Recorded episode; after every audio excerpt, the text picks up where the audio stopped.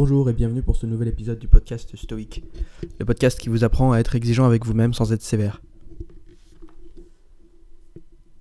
Alors aujourd'hui je vais parler de la motivation. La motivation c'est quelque chose qu'on comprend mal. On pense que la motivation c'est quelque chose dont on a besoin pour agir, que la motivation c'est la condition première de l'action, que quand on n'est pas motivé pour quelque chose ça veut dire en quelque sorte qu'en fait on ne devrait pas le faire ou qu'au fond de nous-mêmes c'est, c'est pas la bonne direction à prendre. Que la motivation c'est un petit peu comme une sorte de repère permanent mais en fait, la motivation, c'est pas grand chose de plus qu'une impulsion. Euh, la motivation, c'est juste une idée. C'est le point de départ de quelque chose. Personne ne peut rester motivé chaque heure de chaque journée pendant des mois entiers, alors qu'il y a certains projets qui ont besoin d'avoir des mois entiers de travail pour exister, pour même ne donner qu'un embryon. Personne n'est motivé sans arrêt pendant les années qu'il faut pour apprendre à danser, à jouer d'un instrument, pour apprendre une langue. Personne n'est motivé chaque minute d'une journée où rien ne se passe comme prévu. Donc la motivation, c'est rien de plus qu'une boussole. C'est une émotion. Elle donne une information sur ce qui est important pour vous. Ça vous pointe dans la bonne direction, mais c'est pas la motivation qui va vous pousser dans cette direction. Pour suivre cette boussole, il faut juste agir avec consistance. Il faut des systèmes qui permettent d'agir de manière répétée. Il faut que la motivation soit pas quelque chose sur laquelle vous comptiez, que la motivation ait décidé ou pas de pointer son cul ce jour-là. Il faut que vous ayez déjà les réflexes, les systèmes en place, que vous sachiez déjà comment agir où agir, quoi faire, etc. La motivation, c'est comme la météo.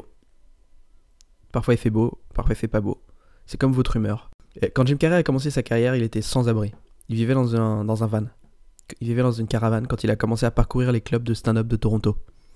Il y a des jours où il était sûrement pas motivé.